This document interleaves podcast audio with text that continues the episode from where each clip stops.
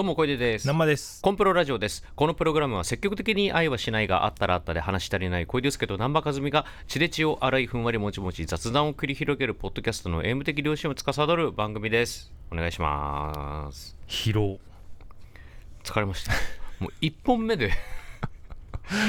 ちょっと喋りすぎて疲れた。うんあのーしかもねうん、完全に不毛なうん、争いでしたね、なんか最後の方すごい不毛な時間があったわ。うん、これが先週のうん。配信でうん。流れてるか分かんないけど、うん。相当無意味だったよ。相当無意味だったね。無意味な言い争いがあったね。割と長いことね。そう。なんかもうそのリスナーの方とかうん、関係なく、うん。もう俺らがこんなん聞きたくないわ。そうだね。気持ちになるぐらいの,、うん。あのヒートアップしちゃって、はい。はい。まあカットしてる可能性も高いです、うん、もうそれもあって。まあ実際尺がちょっともう長すぎたね前回。そうだね、うん。うん。タートルズが結構ねいっぱい話したそうです。しっからねしっかり話せてたんで、うんうん。じゃあ今週ははい。お便りをいっぱい読んでいきますか、うん。いつもねあの読み切れなかったりとかやっぱりしてるんで。もともとさ、うん。その音声コンテンツ化しようってなったのって、うん。コンプロのイベントの時に、うん。そのねアンケートとか、うん。そのお便りみたいなのを読み切れなさすぎて、本当そうなんですよね。そうそう。でだんだんお客さんももっと読んでほしいみたいな声が高まりすぎて、でじゃあなんかポッドキャスト的な方がいいんじゃないのみたいな話もあってうん。やるようになったんだけど、うんにしても今の形に週1で配信してても読み切れてないからね、本当そうなんですよ。結構読んでるつもりなんですけどね、ん。それでもあ毎回これ読めてないわっていうのが毎回あるんで、うんうんうんちょっとじゃあ今回なるべく読んでいきたいと思います、はい。えーじゃあまずは富山県トマトドラゴンさん、はい。20代の方です。明日、えーかっこまあ、この収録日ですね。うん。で今日の午後会社に辞意を表明します。会社が抱える矛盾点や悪しき風習が我慢ならず辞めたいなぁと思っていたところに不定期の人事面談がタイミングよく設定されたのです、辞めた後はしばらくフラフラするつもりですが最終的には好きなこと、えー飲食店や日本酒を仕事にするべきなのかはたまた一般的なサラリーマンにまた戻るべきなのか悩み中です。お二人のアドバイスや持論があればお伺いしたいです。ということなんですけど、うん。じゃあもう今頃辞めてるんですね。ねやめてちょっと後はうん。すごいやっぱ楽しいんじゃない、かな、うん。まあやっぱりねしかもちょっと会社にフラストレーションがあったわけですから、うん、その同じ時間にさ、うん。そこの同じ場所に行ってみたいなのから解放されるから、うん。うん。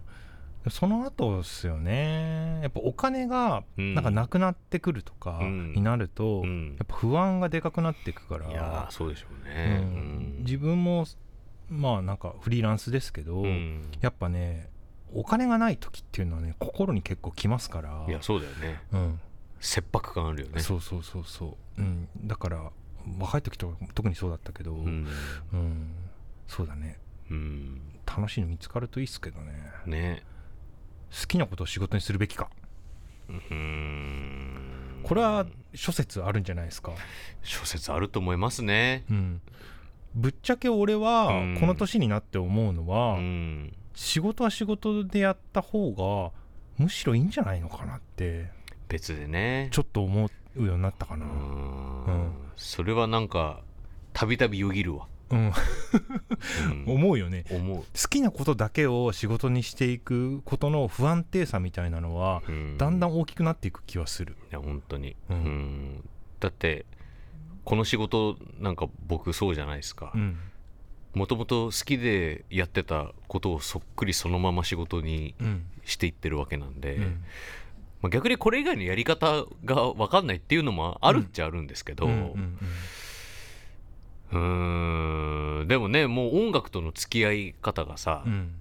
学生時代とはもうとっくに違うわけで、うんうん。好きになり始めた時とはもうとっくにそうだよね。うん、違うから、やっぱりこうなかなかたの純粋に楽しんで音楽が聴けるっていうのはうん。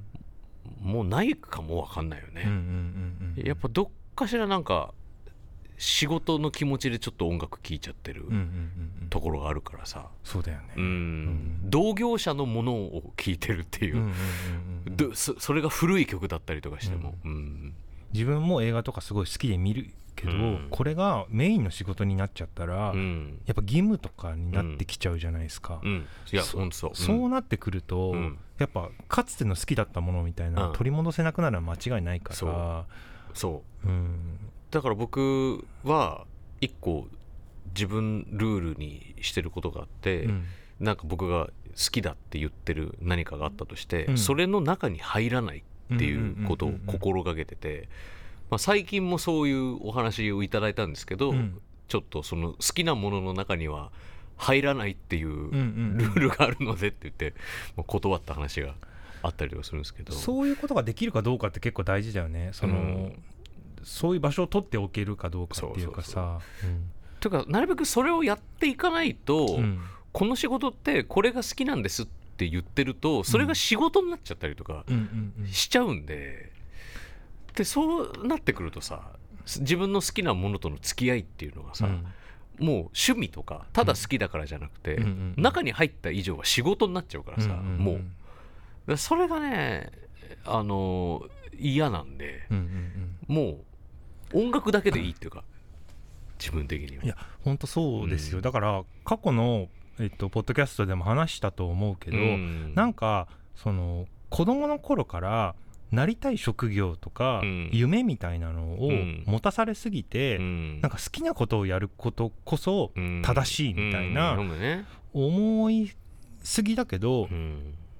個人的にはもうメイクマネーはメイクマネーで、うん。もう割り切ってやって、うん。あとは本当に好きなものに費やすとかも、うん。それはそれであの豊かな人生だとうん。めちゃくちゃ思ってますけどね、うん。勤めは勤めそう趣味は趣味。別に仕事なんて大っ嫌いだけど、うん。この金稼ぎうん。生活のためにやってますっていう人も全然 OK っていうかさ、うんうん変じゃないと思うよね。うんね。うん。ね好きなこと極めてプロフェッショナルになるっていうのもうん。まあ一個の道だとは思いますけど、うん。その分けるっていうのも僕は全然その他に好きなことがもしあったりするのであればね、うんうんうん。あのトマトドラゴンさんは飲食店、まあ、日本酒が趣味だったりとか、でその日本酒を開発するし仕事に就いちゃうとさうん。もう日本酒今みたいに多分飲めないと思うよそうなんだよ。わかんないけど多分。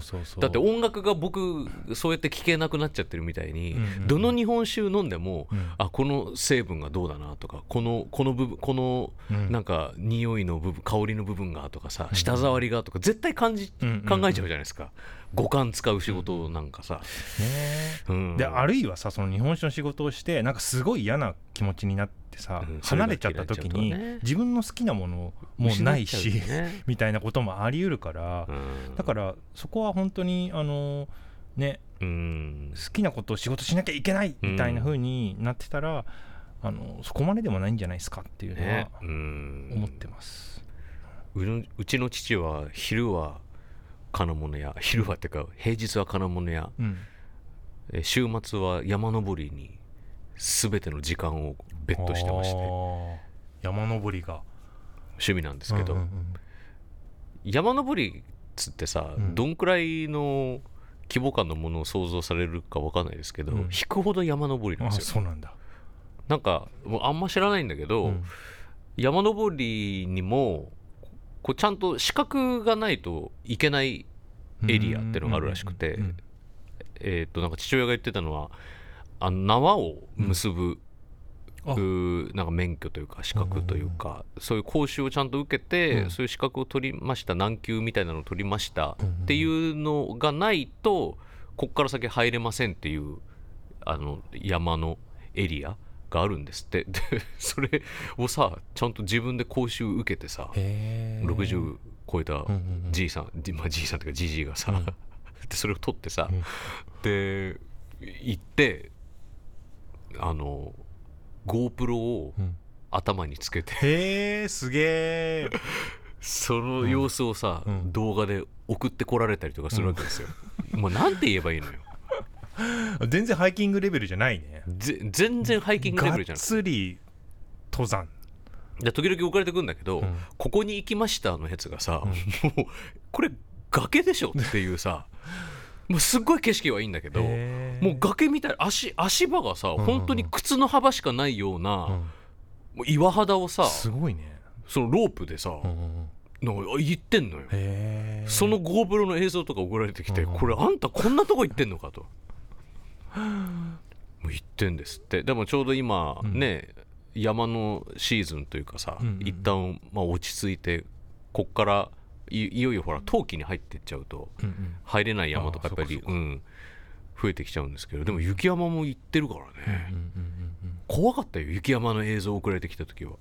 そうだよね。これやんわりホワイトアウトして,、ま、ホワしてるでしょっていう映像でさ。なんか全然視界が見えませんでしたみたいな写真なんだけど、うん。いや笑えないよこれ、へえ。うん。まあ、そういう趣味を謳歌してますからね、だそのやり方もあり。あり、ううんん。っていうのもあると思います。はい、はい、じゃあ南波さんどうですか？はいえー、桜餅30代北海道。はい。こんにちは。こんにちは。スレッズ楽しく見てます、うん。お二人は投稿に対して返信コメントされることに対してどう考えてますか、うん。SNS でコメントやハッシュタグの反応がないイコール見ていない興味ない、など思うことはありますか、うんえー南波さんはインタビューの感想を X で検索すると言ってましたよね、うん。えー小出さんは新譜が出た際にインスタのストーリーズでシェアして返信することがありますよね。うん。私はそれをいいなと思って見ているだけなのでそれでは全く応援している気持ちが伝わらないと思います。うん。たまにアイドルが売れなくて解散してしまうニュースを見るともっと公にコメントしたりハッシュタグをつけて投稿した方がいいのかなと思ったりします。私は鍵垢なので好きを伝える場所がないので少し罪悪感があります、うん。まあ、これも人それぞれじゃないですかね。ううん。ん僕は別にコメントはなくてもうん。全然いいです。あのコメントほリアクションが欲しいと思って書いてることはほぼないので、うん。うん。うん。まあ感想の検索っていう意味ではね、うん。まあこの番組もたびたび言ってますけど。うんうんそうだね、ううん。ん罪悪感は別に持つ必要はうん。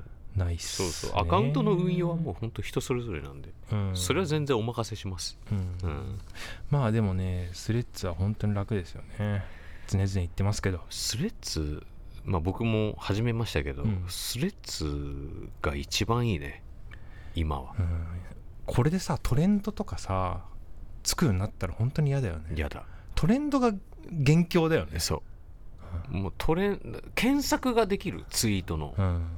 とかなんかそれがこうどっかから飛んでくるとか。うんうんそれが一番の元凶だから、うんうん。もうどうかスレッズは今のままでいてほしい、ね。で今多分その X をやってる人は、うんちょっと不自由に見えるのかもしれないけど、うんうん。スレッズに行ってみたら分かるよ、うん。その伸び伸びとした環境。みんな飲みようしてるよね、うん。うん。でもさあのちょっと気になるのがおすすめのタブにさ、うん。あの自己啓発系のうん。謎のやつがさ長文のやつがさ定期的に現れるんだけどあれそうあれさ俺が読んじゃったからそういうのが出てくるのかな？いや僕出てこないなんか勝つためのなんとかみたいなさ。ああ本当すごい出てくる出よ。てこないわあれ何なんだろうとまあおすすめほぼ見てないっていうのはあるけど。そうかそうかそうか。だって一番最初にアプリを立ち上げて一番最初にすることは上のスあのスレッズマークを押してフォロー中のうんタイムラインに切り替えることだあか。あそうかそうかそうか、らうん。俺おすすめすごいなんかねやべえなと思って。なんか気づかなかったんだけど。啓発系の？そうこれはこれでなんかこういう人いっぱいいるところでもあるんだなって気づいて。あー。うん。まあでも。まあその啓発系というかそのあれのなんだっけあのなんとかクラブハウス。うんクラブハウスの最初にの時みたいに結構意識高い系の人うがん。一番初めに移動し始めたっていうのをい移動したというかまあ参入してきたっていうのはあるらしいんでもしかすると多いのかもしれないけどね。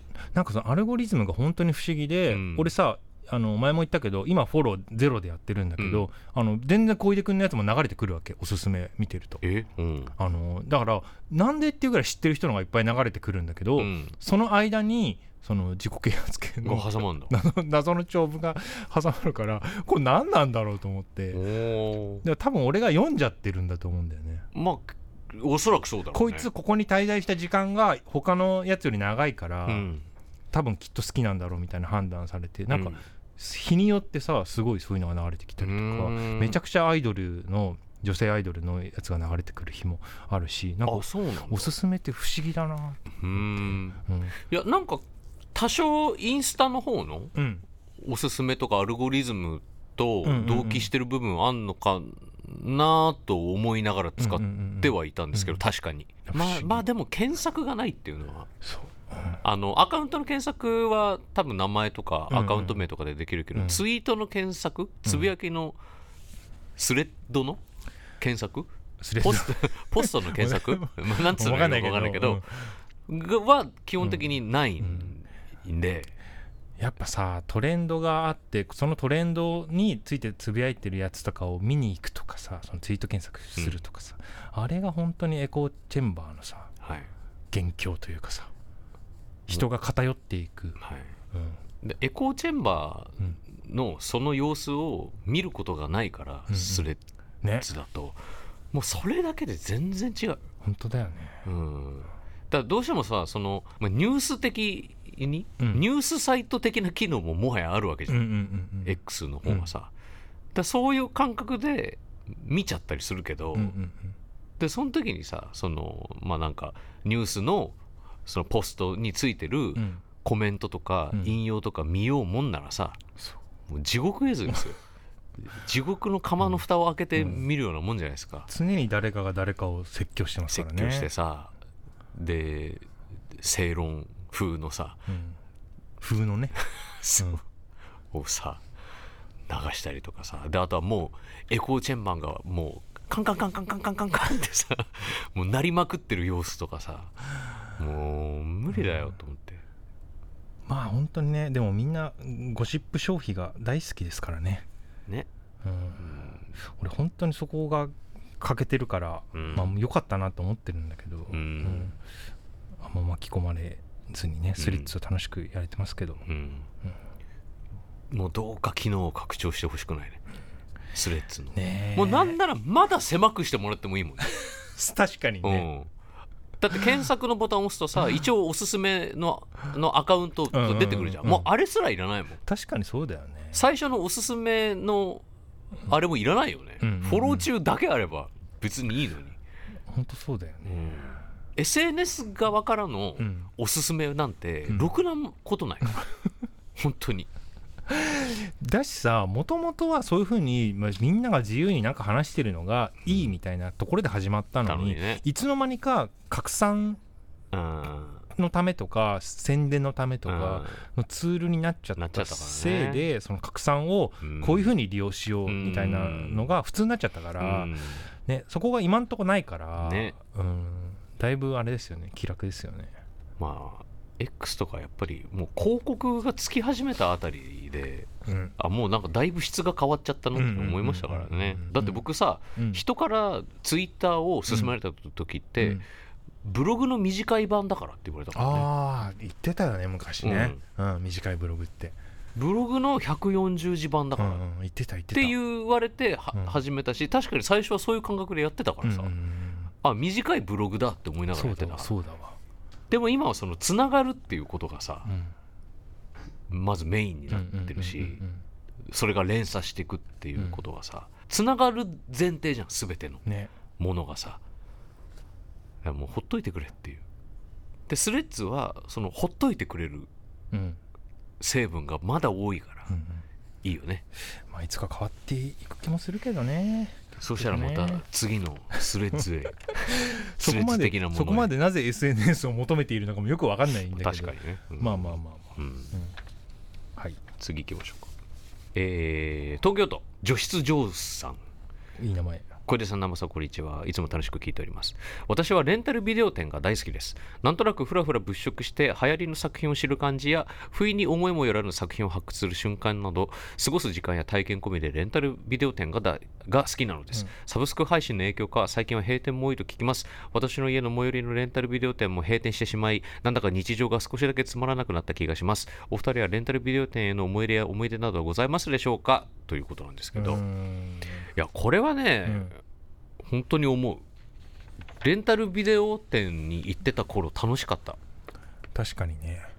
うん。もうそのレンタルうん。DVD とかのレンタルっていうのをうん。しなくなって久しいですけど、ん。もう結構経つと思いますけど、うん。一番ピークで行ってたのは二十歳ぐらいですかね。大学入ってすぐ辞めて、うん。もう時間が有り余った、時にでももう自分には曲作りをするっていうことしかないので、うん。もうそのインプットのためにめちゃくちゃ蔦屋に通ってたんですよ。で家の もう目の前が蔦屋だったのよ。しかもデカめ蔦屋。へえあそれは行くね。うん。うん。だもう毎日23本借りて返して借りて返してっていうのをうん2021ぐらいの時はやってて。それは何？音楽？映画？映画だね。あ映画？へえうん。それまで、うん。あのー見てこれてなかった昔の映画とかっていうのももうどんどん見るようになってった時期でしたね。うん二十二十歳21ぐらいの時。ああいういっぺんにさ、うん。そういうものをが並んでいるのを見れるっていうのはやっぱ実店舗の良さじゃないですか、そうだね。うん。どうしてもさ今は画面の中でさ、うん。あなたはこれが好きかもみたいな、うん。もうアルゴリズムうでん。やられちゃうから、うん。うん。まあ、本屋さんとかもそうだけど、うん。ねいっぺんに大量のやつが並んでるのを見れるっていうのはうん。すごくいいですよね、あとやっぱパッケージをねうん手に取ってうんうん。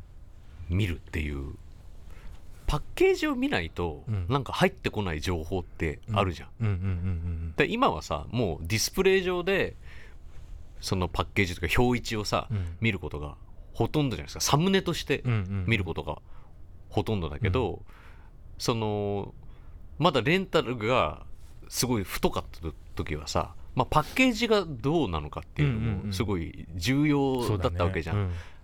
でそれがもっと昔になってさレンタルビデオの時代になるとさ、もうなんかパッケージでどうにか気を引こうとしてくるさ、ものとかいっぱいああったわけじゃん。う ん確かにな。だ子供の頃は、あのホラーのコーナうん。ーがもうパッケージだけで怖かったのよ。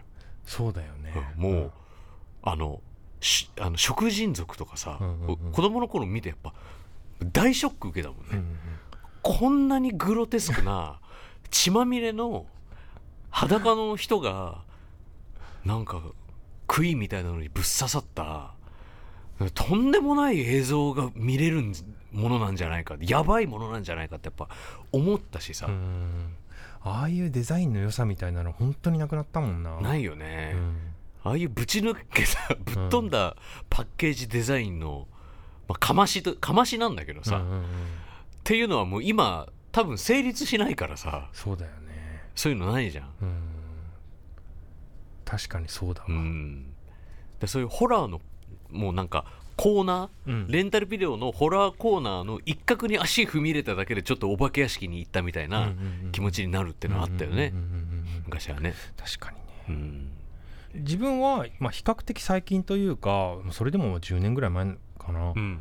あのブレイキングバットにうん。めちゃくちゃハマった時期に、うんまだ多分 Hulu とか始まる始まってたのかなうん。覚えてないけど、うん。まあサブスクも多分そんななかった。今ほどじゃない、時にブレイキングバットハマって、うん。で TSUTAYA と行き来してて、うでそれこそううちから TSUTAYA もそんな遠くなかったんうんだけど、うん。あのさその間に一うん。回その DVD をうん。紛失してしまって大した距離じゃないのにさ家から TSUTAYA の間らさ、だし部屋のどこに行ったかも分かんない。どこでどっかでまあ落としたのか分かんないけど、それ返す時に。うん。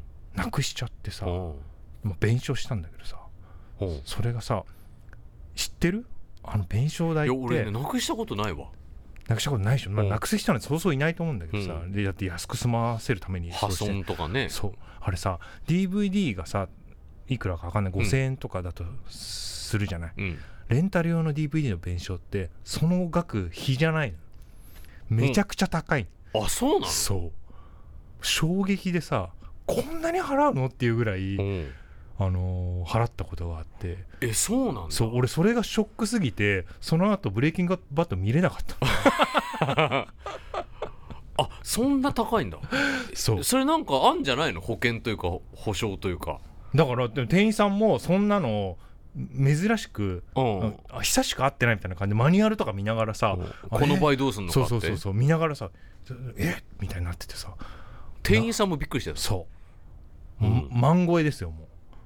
えー、そうなんだ、衝撃、怖っ。うんすごい悲しかったという思いで。あえブレイキングバットは見るのやめたけどレンタルビデオ店に行くことは？レンタルビデオもそのぐらいからフェードアウトしていったかもしれない。ちょうどそのサブスクの方がなんだかんだこんな何万とか払って弁償するんだったらうん。安いんじゃねえの？みたいな気持ちになったのもそこかも。そう。自分もだからテレビドラマみたいなのにハマったのが本当にそれが最初だったからほとんど。さすがにさそのドラマを何本も何本も買うわけにはいかないから。まあそうだよね。そうそうレンタルでちょいちょいしてたんだけどさ、あれは辛かった思い出だな。じゃあ南波さん。ちょっと読んでおきたいやついいですか？はい。えー冷麺に致死量のオス。はい。20代の方。はい。えー小出さん南波さんこんにちは。こんにちは。お二人はコンプレックスってありますか、えーうん。ここでは短所のいい、えーうん私は人に言える軽いものからなかなか人には話せない重いものまでさまざまなものを抱えています、うん。例えば私は幼少期から喫音がひどく、うん。えー日常会話や発表の場就職活動で自分の言いたいことが言えず時には緊張と捉えられてしまったりしてとても苦労しました、うん。荒さになった今でも時々発症しうまくしゃべることができないこともあり普通に喋れていたらどんなに良かっただろうと泣いてしまいます。うんまた小さい頃から痩せていたことが一度もなかったり、足幅が広くて可愛い靴が履けなかったり、えーアルコールがダメでお酒が飲めなかったりなかなか恋人ができなかったり、うん。えー私からしたら辛いコンプレックスも昨今過剰に騒がれている多様性という考え方ではそんなあなたも素敵と捉えられてしまうのかもしれません。うん。しかし私は痩せたいし可愛い靴を履きたいしお酒も飲みたいし恋人も欲しいのです、うん。自分が望んでいる状態ではないのに肯定されても違うんだよなそうじゃないんだよなとなってしまいます、うん。人に相談して解決するコンプレックスではないのでこの先もずっと考え悩み落ち込むのだと思います。私はそんな自分のことも受け入れ劣等感を抱きしめて生きていきたいです。うん悩みとの向き合い方などお二人から何か助言いただけたら嬉しく思います。PS、うん。私は卵は苦手なのですが最近どんな料理にも卵がトッピングされている気がします、マルチに活躍する卵がすごいと思いますが少し多すぎませんか？なるほど。えっ、と卵ですか？卵じゃねえよな。これは僕はうん。もうチーズに言えることですね チーズ多すぎませんか？もう何にでもチーズかけるでしょ。チーズかけりゃいいと思ってるでしょ。それで疲れたでしょ？前回。そうだね。もうちょっとやめよう。ん、あのこれ自分の話しちゃいますけど、はい。自分はめちゃくちゃ喫音があります。ううんなもんで、うん。もしかしたらこのポッドキャスト聞いてる方も気づいてる人は気づいてると思うんだけどほなんかさ繰り返して物言っちゃったりとか、うん。あーとか、うん。なんか伸ばしちゃったりとか、うんうんうん。変なところで止まったりみたいなのは、うん。あの未だに自分はうん。あって、うん。まあ、き気をつけながら喋ってはいるんだけど、うん。あの今もキッキッキってなっちゃったけど、うん。あのー意外とうん。その視点でテレビとかラジオとかうん。見たり聞いたりしてると、うん。あの大小まああるけど、うん。持ってる人は結構いるんですよ結構いね。ますよ。ううんん。大小あるけど。うん、あのインタビューの仕事してるんで、うん。あの音楽やってる人でも、うん。持ってる人あの結構います。いっ。ぱいいますね。うん。うん。あのそれで自分も嫌だなと思うしそのポッドキャストも一応さあの毎週毎週、うん。あの小出君が編集してくれたやつを確認のために聞いたりしてうわーまたやってるわーってうん。思ったりするんだけど、うん。なんかもうそれもちょっと自分のなんか体のコントロールできないうん。部分として、うん。もうそれこそなんかそのコンプレックス抱きしめるじゃないけど、うん。あのと思って自分はうん。生きてますけどね、うん。うん、その言ってましたよね、うんうん、劣等感を抱きしめて生きていきますってね。うん。自分もそんな感じですね。うん。だからこういうことをなんだろうむしろ言える方がうん。あのいいのかなとか思ったりするね。うん。劣等感をずっと持ってなんか、まあ、も持ってるのはしょうがないじゃないですか、うん。でもなんかそれを外に吐き出せるうんっていうのはあのその具体的なことまで？具体的なことまではまあ別に言いたくなければ言わなくてもいいとは思うんだけど、うん。自分なんかは割とちょいちょいもう言っちゃいますね。うん。あの言った方が楽になる方。うん。なんで、うん。結構そう思うようになってからはうん。その昔ほど気にならなくなったうん。かな？ううんん。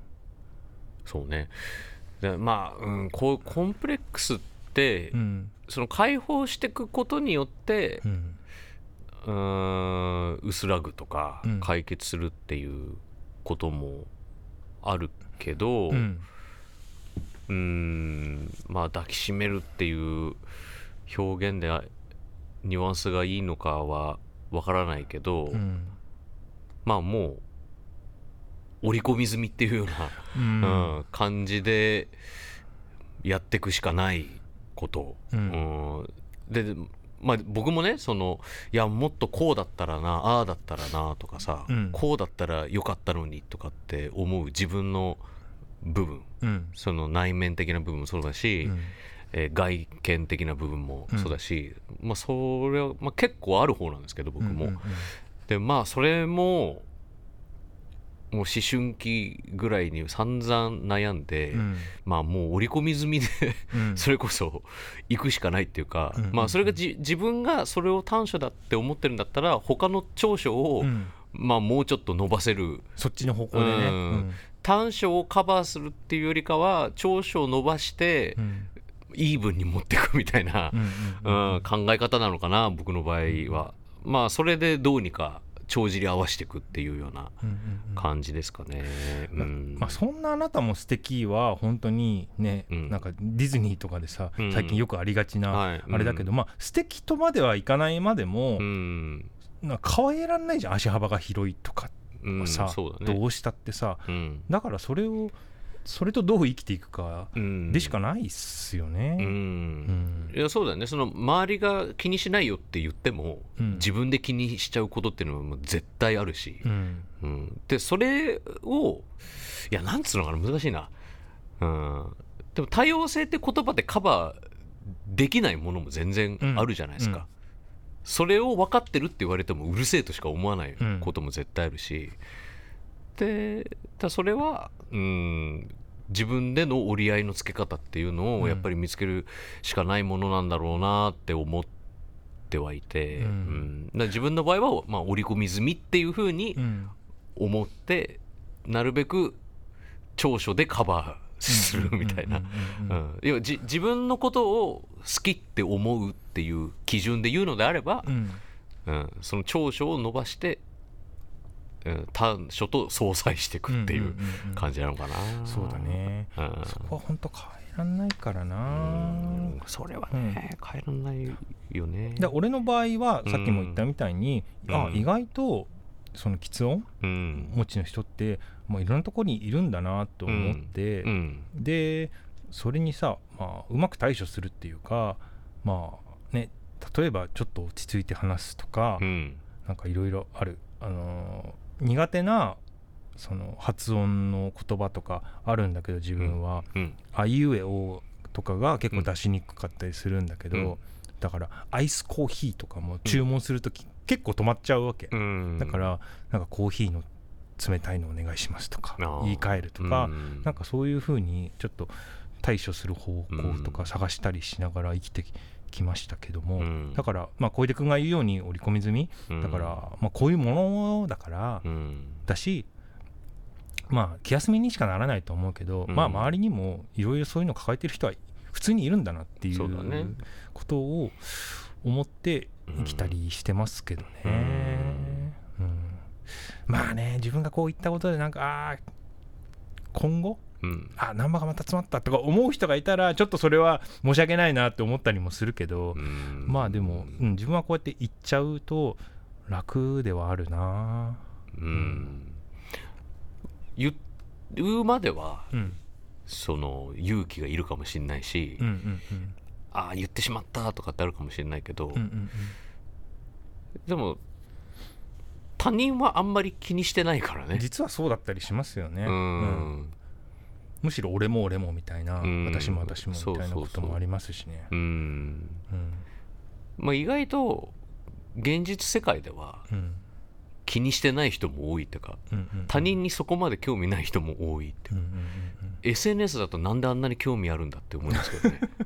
ねおかしいぐらいあるよね。現実ではあんなに興味ない感じなのに、うん SNS になった途端に急に興味ある感じでうんうんグイグイ来るっていうのはもう謎ですけどね、うんうん。うん、なあ可愛く咲きたいっていうのもね分かりますけどね。そうね、うん。だからまあね本当に気休めにしかならないかもしれないですけど、うん。うん、ちょっとい一緒にね悩んでいきましょうよ、うん。ん。悩みっていうのは難しいよね。す一人一人のものだから。うん、比べらんないし、ね、うん、でも俺はこうやってなんかお便りをうん。あの割と真面目なお便り送ってきてくれることもすごい嬉しいでですし、ううんなんかそれはやっぱ答えたいなと思って、うん、うん、読んでみましたけど、また何か思うことあればうん。送ってきてください、じゃあ続いて、えー宮城県明日のマグカップさん20代の方です。小出さん南波さんこんばんは。まあは。9月18日更新会で映画館で音を出さずに食べられる食べ物の話をされていましたが、うん。私が提唱したいのは一口サイズの羊羹です。私の場合は映画館で売られているポップコーンやホットドッグを食べるほどお腹が空いているわけではないな。でも映画の途中でお腹が空いて集中できなくなるのも嫌だなという状態の時にコンビニで羊羹を買いカバンに忍ばせておきます。匂いも広がりませんし手も汚さずに食べられます。もしよかったら試してみてください、えー注意。えー映画館によって館内で購入したもの以外の飲食はご遠慮ください。とアナウンスされているところもあるかと思います。私の場合羊羹を持参するときは飲み物は館内で買っています。ということなんですけども、うん。これねうん。やっぱりうん。映画館くらいこうまあ音の響きとかうん。計算されて設計されてるようなところ、まああと静かなところだと、うん。一口サイズのうん。羊羹のうん。ビニールを剥がす音すらやっぱ気になるんだよ。あそう。俺は結構これはすごいアンサーだなって思ったんですけどね。あの一口サイズの羊羹食べたことあります？あのねあれでしょ？テープをさ、うんうん。ピリピリピリピリピリピリはいはいはいはい。ピリってこうあのこの羊羹の周りを一周するテープがあるわけよ、うん、セロファンが。ピリピリピリピリピリピリピリって、はい、俺これ絶対うるさいと思う。家とかだったら全然気にせず、まあ確かに、ね、まあ、バーって取っちゃうけど、うん、あれあんだけ静かなところでしかも暗いところでさ、うん、ピリピリピリピリピリピリピリってあれなかなかのミッションよでしかもあれ,、ねうん、ドカーンとか言ってる時にやるんじゃないあドカーンの時にドカーン、うん、紛れてまあまあそれならいけるかもわかんないけど、いやそれでも、うん。ビニールの音って意外と耳につくのよ、わかるわかるわかうる、ん。カサカサ音とかね。そうそうそうそうそう、ビニール袋のカサカサ音とかうるさいじゃん。あるあるあるあるうん。だ俺はあのビニールも結構うるさいって思っうん。てるし真っ暗な中であんなに細ういん。ビニールセロハンをうん。剥がすのって至難の技見なきゃいけないからね。見なきゃいけない手元を。そう。うんでこう字幕の映画とか見てる時にさ、うん。こんな 手元の細かいビニールを剥がすっていうことをうん。一緒にやるっていうのは難しいと思うし、であとあれってさその結構繊細で、うんうん。羊羹ってさベトベトしてるじゃん。そうだね。ちょっとミスったらさミスったら手がベタベタになるのよ。その後終始気になることになるよね。そうでしょ？うん。ってことはこの手を拭くものを用意しなきゃいけないわけじゃん、ううでじゃあウェットティッシュ持ってたりうん。とかしたとして、それウェットティッシュの方がピリピリ言うわけよ、ガサガサも。袋がさ。この連鎖が起きちゃうねそそうれね。人差し指が汚れたとして、うんうんうん。ああカバンからウェットティッシュをつってうん。ゴソゴソゴソゴソ、でそのベリベリベリベリベリベリシュッシュッっていうさ。chain reaction そうがそうそうそう。羊羹による。どんどんこううん。チェーンしてっちゃうんで、そうか俺結構これかなりの解決策だと思ったけど確かにな、うん。だしそもそもあの飲食を持ち込み禁止って言っているところをあの飲み物買ったから OK ってわけでもないでしょ、これ俺最後に注意注意書き読んでてさ、うんうん。どういう意味って思ったんだけどこれ。そういう意味じゃないよそうそうそう、あの なるべくあのなるべくっていうか、うん。あのね館内で買っってほしいっていうさ、これなんか相殺したみたいな気持ちでいるかもしれないですけどこれ別の話ですよ。これダメだもんダメじゃないかなっていうさ、でもさツイッターでさあのいたけどね。あの、うん。あ僕ポップコーン食べるの好きなんですけどてんてんてんみたいな 感想を見てさあすいませんみたいな。まあそれはいると思う。気持ちにはなったけど、うん。まあそれは全然いいんだよ、あの俺らが文句言ってるけど別に好きな人は食べていいんだよ音立ててさうん。別に、うん。うるさいけどね、うん。うるさいけど、文句は言わしてもらう。文句は言わしてもらうがあなたは食べていい、うん。食べていいよ。うるさいけど、全然食べていい。食べてる自分を誇ってほしい、うん。そこは。うるさいけど、どね、全然誇っていいうるさいけど。ポップコーンは。ただ文句は言うだけ、うん、文句言うだけ、文句は言うだけ。全然食べていい、うん。うるさいけど。うん、でもタートルズの時もずっと食ってたな。食ってる人いた？うん、まあポップコーンとか？うん、ポップコーン食ってたね。サウンドがずっと聞こえてたね。うん。うん、まあポップコーン見ながら食べたい映画だろうというのは分かるよ。わかる。最高だから、ううんん。でそれをね湯葉に。変えていただけたら。あのさ子供とかが見に来てさ湯葉選ばないよほんと。だからじゃあ湯葉ってならないキャラメルル味のさ キャラメル湯葉。とかさ。あれってどうなん？チュロスとか売ってるじゃん。チュロスってなっちゃった。いやチュロスもさ、チュロスは結チュロスカサカサあの持ち手のさ、うん。袋がカサカサ言うじゃんあれ。あでも口に入れてもあれかミシッミシッと音するか。うんうん。するよ。あの角砂糖がうん。振ってるから、シナモンとかさね。うん、粉振ってるからうね、ん、粉粉の食感するよやっぱ、うん。巻きびしの、巻きびしのね、うん。確かにな。まあやっぱこれ引き続きこれは問題ですね、うん今のところ湯葉ですね。提起してるんですけど、うん。うん、採用してほしいですけどね。109シネマズとかでさ、湯葉採用していいですか？みたいな。もしかしたら来るかもしれないよね、プロデュースで。うん。ライセンスをね。じゃあロフトナインのイベントの時うん。に一回出しますか、コラボ湯葉。イベント中も周りに音を気にせずに食べれます、そもそもロフトナインってさ結構人が入ってる時そのうちらのお客さん周り気にする人も多いからそうね。あんまり頼まない人多くないですか？食べ物。じゃあ湯葉いけんじゃない？その音気にすいや違う違う。るようなあこういうの人湯葉頼んでんなっていうさ周りをチラチラって気にするタイプの人多いと思うよ。でもコラボ湯葉出しちゃったらさ。食べざるを得ないから。食べもうみんな食べてコるラボ湯葉。みんな湯葉食べてる。聞いてみよコラボ湯葉ってどうやって作るの？う またコラボ湯葉じゃなくてそれはもう湯葉なんだよ。メニュー湯葉なんだよそれは。何もコラボしようがないよ俺らが。いやだから、豆の剪定とかにがりの剪定それもう業者と相談しなきゃいけないじゃん。湯葉業者とさ。もう無理だよそれは。にがりの剪定ってどうやんだろうね。コストコストどんくらいになるのこれ？だなんか出せたとしてもさ3000円ぐらいになっちゃうかもしれない。それはテレビでさボル塾がやるやつだよ。確かにね。うん、うん、俺らがやることじゃない俺らがやるやつじゃない。あちょっと田辺さんがやるやつそうだね、コラボ湯葉はちょっと無理だな。田辺さんにお任せしよう、そうだね。うん腹痛いわ。続いて。はい。むきたてゆで卵さん20代東京都、はい。えー南波さん小出さんこんにちは。こんにちは。イベントの発表ありがとうございます。こちらこそ。コンプロ初参加なのですが絶対行きたいので、チケット抽選当選するよう一日一勢の精神で祈りたいと思います。そんな大変なもんじゃないよ。今まで音楽のライブにしか行ったことなくトークライブというものが初めてなのですがどういう雰囲気なのか今からドキドキしています。うん。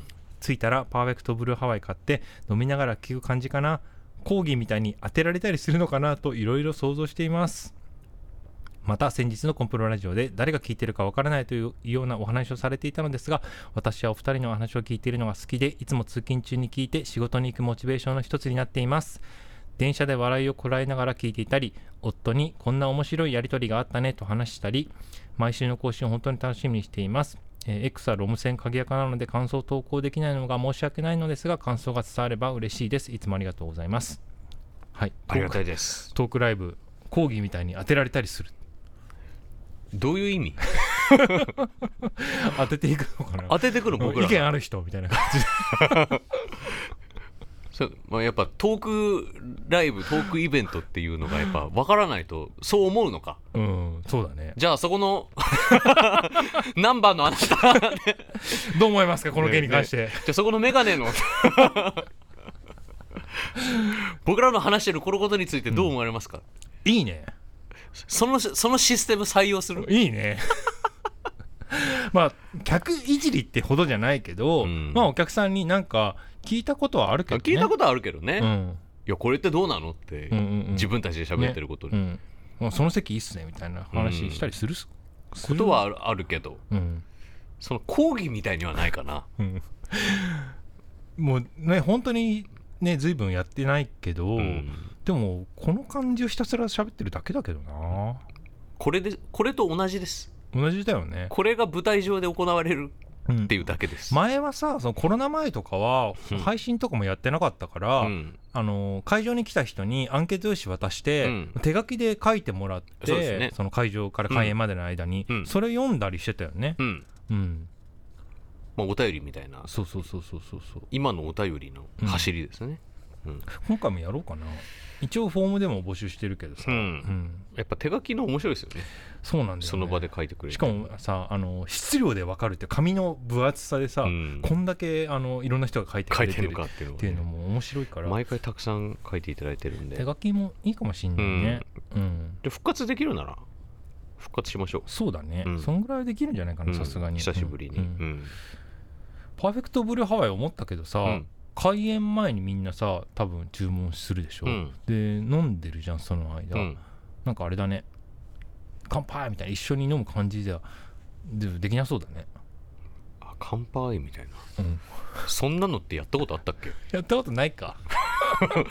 なんで急にそんなのやろうとしたの？いやなんかなかったっけ？全然覚えてないやそんなのそんなトークライブ前としたことやったことありました？なかったか。何乾杯ってなんかいや恥ずかしいよ。アイドルのトークイベントとかよくやってるからあそうなんだ。やってるね。えやってました？我々い我々やってないか。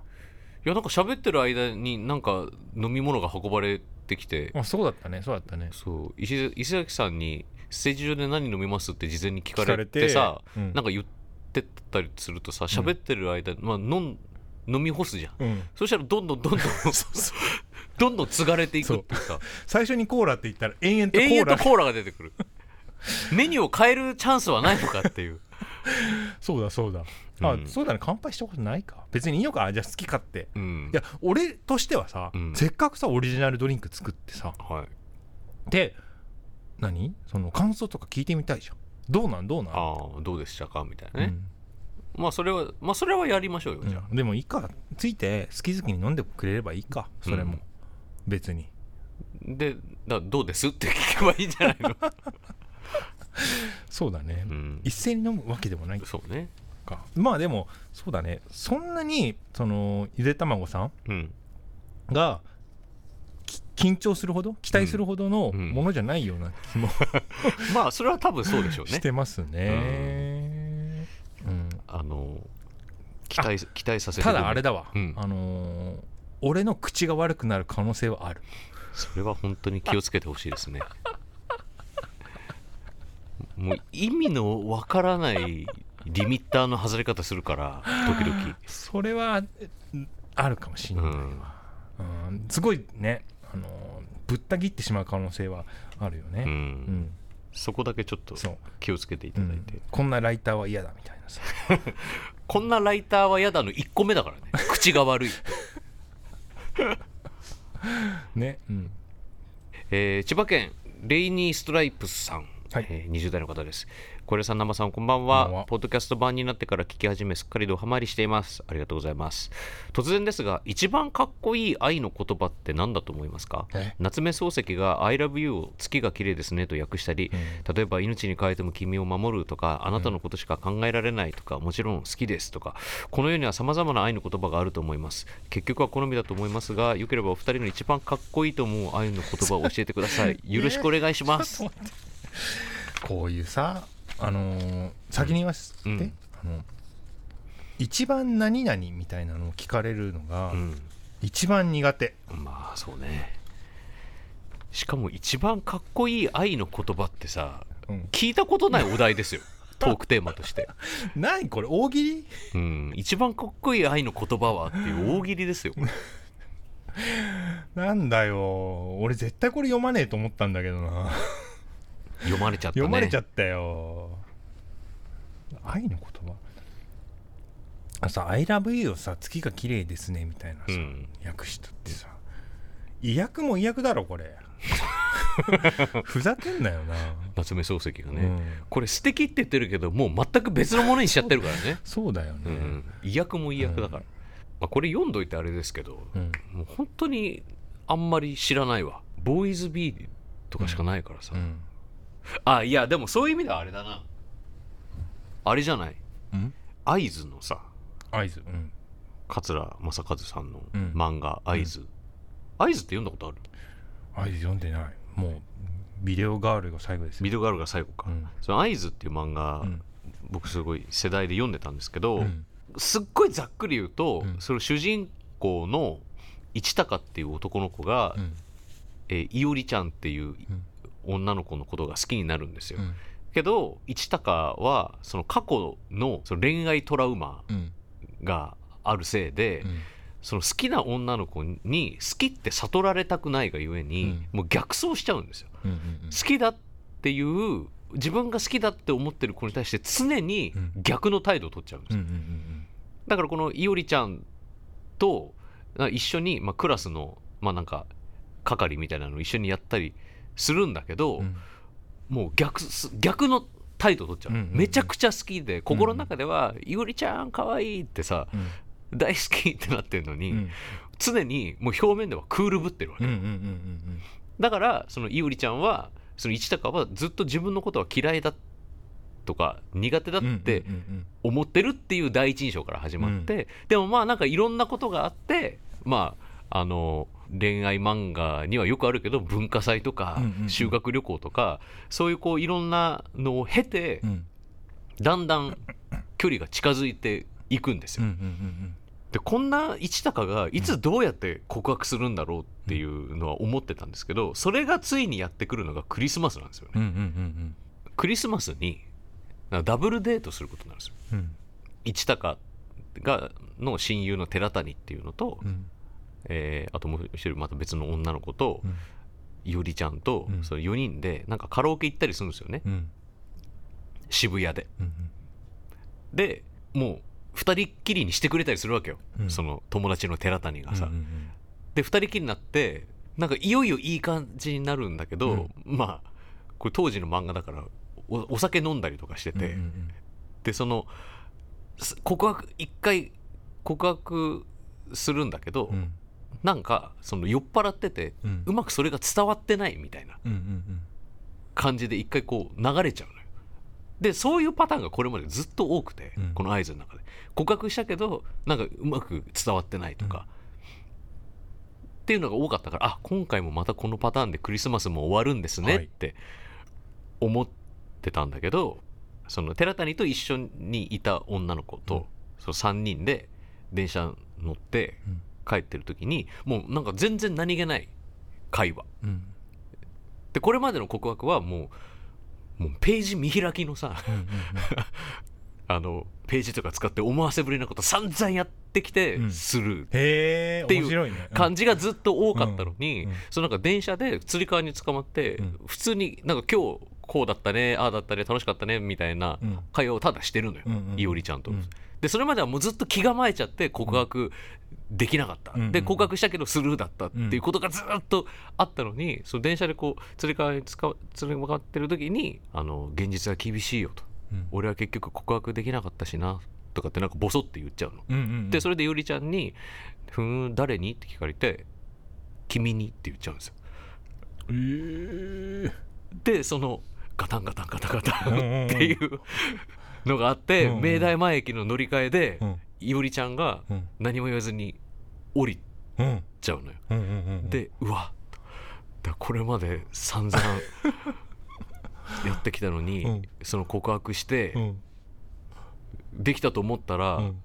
駅着いたら、いおりちゃんが降りちゃって終わった。って思ったらうん。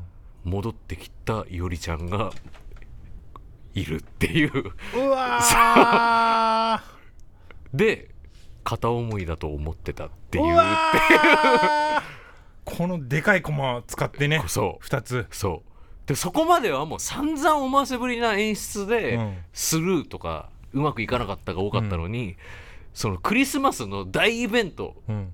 ピーク逃したと思ったら、うん。何気ないところで告白と何気ないデカコマっていう、えー、それはこれ聞くよね。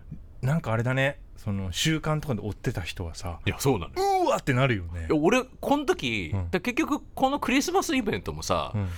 10話ぐらいまたぐから、うんうん長いね。もうもう毎週うわーって言ってたよ。どうなんだよこれって。でついに告白した、うん。カラオケで告白したと思ったらそれも流れちゃって、うんうんうんでなんだよと。結局これかよ一高お前よって思ったら。すごいね。片思いだと思ってた、その見せ場作ったのすごいね。すごくない？ためにためて。ために食べて、これが俺の一番印象に残ってるなんか、まあ愛の言葉かどうかわかんないけど、うん、誰に告白しようと思ってたの、うん。君に。うん。からの片思いだと思ってた俺も今の話を聞いて、うん。パッと思いついたのが、うん。スマイレージの、うん。というグループのうん「天の弱」って曲があるんですけどまああれな「天の弱」ってタイトルなんですよ。はいはいはい。天の弱ってタイトルで歌い出しね。うん「君のことなど興味ない」そうね。す一言目でもう全部語って全部バレてるっていうねつんくさんすごいねこれ。いやすごいよね。であれってどっちなのかね？そのタイトル戦なのか。あー確かにね。詩がまあ先にあって最後にタイトルつけて天の弱になったのうんうんうんうんか、すごくない？っいきなりオチで入るっていう。ていうさ。本当にすごいよね。うんでもそれもドラマティックだよね。うん、だからもうこの間のタートルズもそうだけどさ、うんうんうん。重要なネタバレが序盤に実はしてた。っうんうんうんうん。ていうのは後々わかるみたいにさ、うんうんうん。天の弱も冒頭でうん。もう全部バラしてるっていう、あのじわじわ分かってくる見せ方じゃなくて、うん。だもう登場式だよね。古畑と一緒っていうか、犯人が先に分かってる状態で。その後からああの人は引っ越ししていくんだっていうのが分かっていくわけだけど、最初からね「天の弱です」って歌っている、ね堂々と言っている中で「うん。君のこと興味ない」って言ってる、うん。すごいよ、すごいよね。うん。とんでもない告白の仕方ですよ古ね畑任三郎すべて閣下の仕業みたいな、タイトルでバラしてるってね。素晴らしいね。うんかっこいいかどうか分からんけどからないけど。うん。うん。衝撃を受け衝た撃ではあるね、うん。うんまあ、っていうような感じですかね、はい。えーお便りたくさんありがとうございました。引き続きお便り募集しております